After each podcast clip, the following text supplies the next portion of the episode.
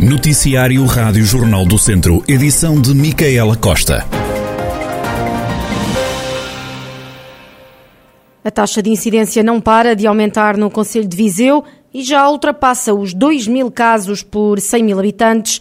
Segundo os dados mais recentes, o Conselho tem atualmente uma incidência de 2.129 casos por 100 mil habitantes. Números que em muito se devem ao aumento da realização de testes. No dia de ontem, nos quatro centros de testagem da cidade, realizaram-se 1.405 testes, 121 com resultado positivo para a Covid-19, uma taxa de positividade de 8,6%. Já na restante região de Viseu, nas últimas horas foram reportados pelo menos mais 380 casos de infecção. Lamego deu conta de 92 novos casos, Mangual de 57 Tondela 52, São João da Pesqueira 39, Moimenta da Beira mais 31 infectados, 28 em Sernancelho, 24 em Nelas, Carregal do Sal também 24, Armamar 20 e Taboaço 13 novos casos. Na região estão ativos pelo menos 2.156 casos desde o início da pandemia. A região registrou mais de 42 mil infectados pelo novo coronavírus. Uma família que se terá ausentado no período de festas deixou ao abandono cinco cães numa habitação em Sátão, sem condições de alimentação e higiene. O resgate dos animais aconteceu na sequência de uma denúncia que levou o posto territorial de Sátão a intervir, como confirmou a Rádio Jornal do Centro Relações Públicas da GNR de Viseu, Tenente Coronel Adriano Rezende. A Guarda tomou conhecimento por denúncia da existência destes animais que estariam abandonados à sua sorte eh, e mercê.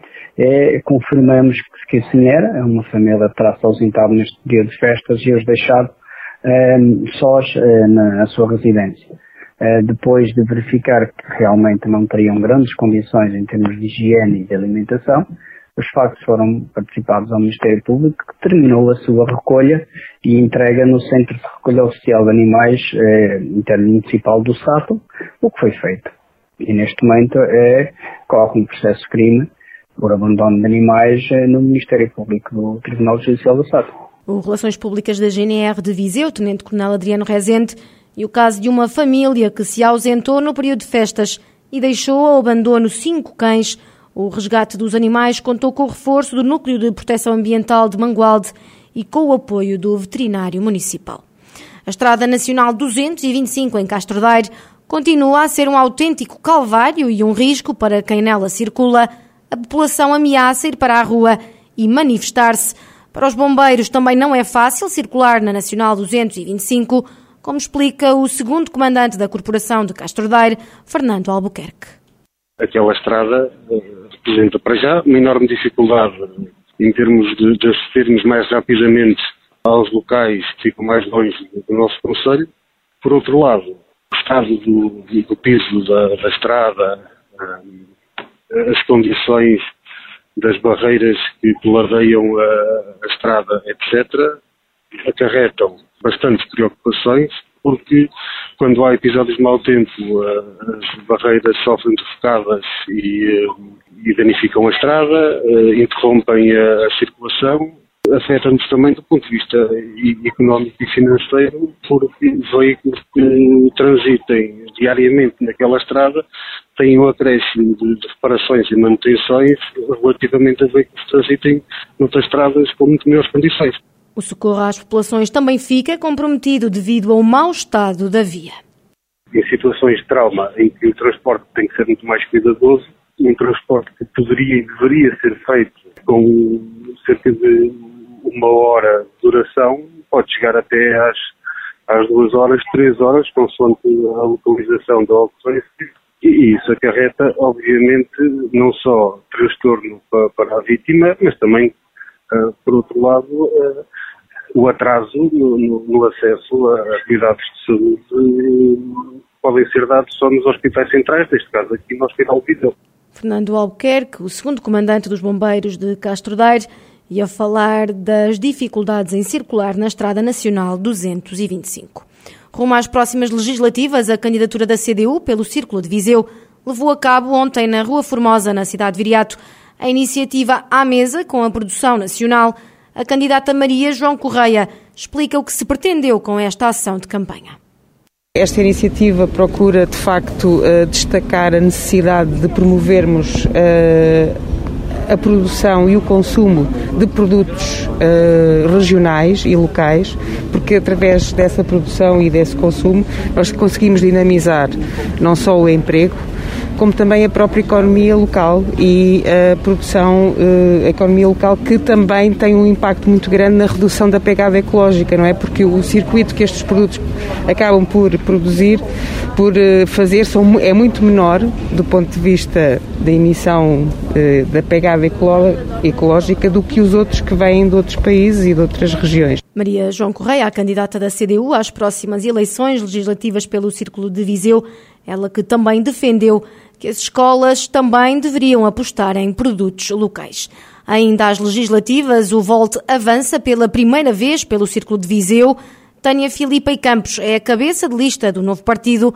A candidata explica que objetivos traçou a força partidária para as eleições de 30 de janeiro. O objetivo principal é dar a conhecer as linhas principais do Volte, é dar a conhecer o Volte à população, enquanto um movimento e um partido novo.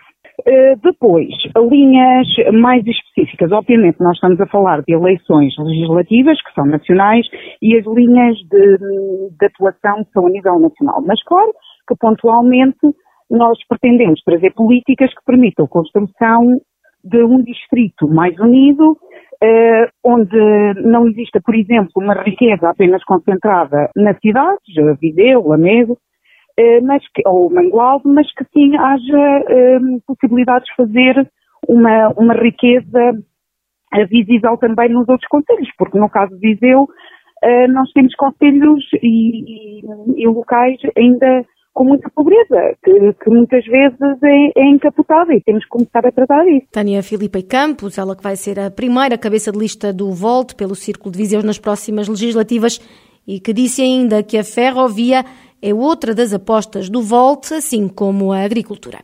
A Câmara de Sinfães conta com um orçamento de 22,5 milhões de euros para este ano. O Presidente da Autarquia Armando Morisco revela as principais do documento.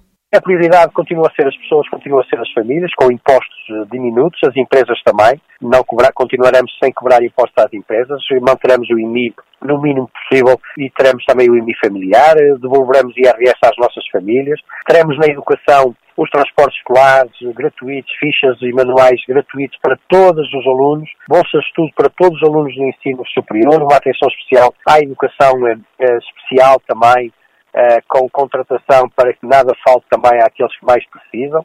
Continuaremos naturalmente também é realizar grandes eventos. E esperamos que esta pandemia rapidamente desapareça para que voltamos a, possamos voltar a ter em 2022 o Ultra Trail de Ouro Paiva, que atrai milhares de atletas de, de desporto e turismo de natureza e desportivo ao nosso Conselho, Monte Muro Gran Fonte, também a nossa aldeia do Pai Natal e a nossa feira regional Expo Monte Muro. O autarca explica ainda quais as obras prioritárias as prioridades de intervenções, obras, a estratégia local de habitação, já está a realizar-se o projeto para os primeiros 40 blocos habitacionais a serem construídos, portanto iniciaremos no ano 2022 a construção de novas habitações fundamentado na estratégia local de habitação. Também abastecimento de água e saneamento, daremos continuidade àquilo que tem sido ao longo desses oito anos grandes investimentos no abastecimento de água e saneamento à nossa população. No âmbito do turismo, o Parque Botânico e Fluvial do Rio Paiva, mas também a Quinta Serpa Pinto e o projeto Serpa Pinto descobre já está no terreno, numa fase inicial, portanto temos cerca de 20% da obra já, já realizada. Será o ano também de início da construção de duas novas zonas industriais, Souzelo e Mespreira, também olhando para aquilo que são os fundos disponíveis no plano de reforma e resiliência. No âmbito da educação, o início de obra e conclusão de obras em 2022 da Escola Secundária de Sinfãs, a requalificação e aperfeiçoamento e da ED23 de Souzelo e é também, sobretudo, lançar sementes para os próximos anos aqui no nosso Conselho. Armando Morisco, Presidente da Câmara Municipal de Sinfães, que viu aprovado o orçamento deste ano de 22,5 milhões de euros. E Fernando Ruas diz que ainda não há qualquer decisão sobre o futuro da empresa intermunicipal de abastecimento de água. O Presidente da Câmara de Viseu diz que todos os cenários estão ainda em cima da mesa. Tivemos um dado novo que foi a visita na, das águas do Douro e Paiva, e entramos com isto também no quadro comparativo. Portanto, só para dizer o seguinte, nós admitimos todos os cenários. Eu sei que puseram um acento tónico que podíamos acabar com a sociedade, não é isso que está previsto. Admitimos em teste tudo. Agora, o que é que nós estamos a estudar são os quadros comparativos das soluções que são preconizadas pelos consultores e já temos, não sei se já está completamente agendada, mas estamos a agendar uma reunião com os, os, os outros municípios, exatamente para lhes dizer em, em, que, em que fase é que estamos. A data dessa reunião ainda não é conhecida e só depois disso se vai saber qual o futuro das águas da região de Viseu. Fernando Ruas defende que na região não há água suficiente para abastecer as populações. A água que temos no, no, na, digamos, na zona geográfica destes, desta região não chega. Isso é que é um dado. E, e, muito menos chega quando não temos capacidade de armazenamento. Alguém sabe se avança a, barragem do Pinhozão? Ninguém sabe.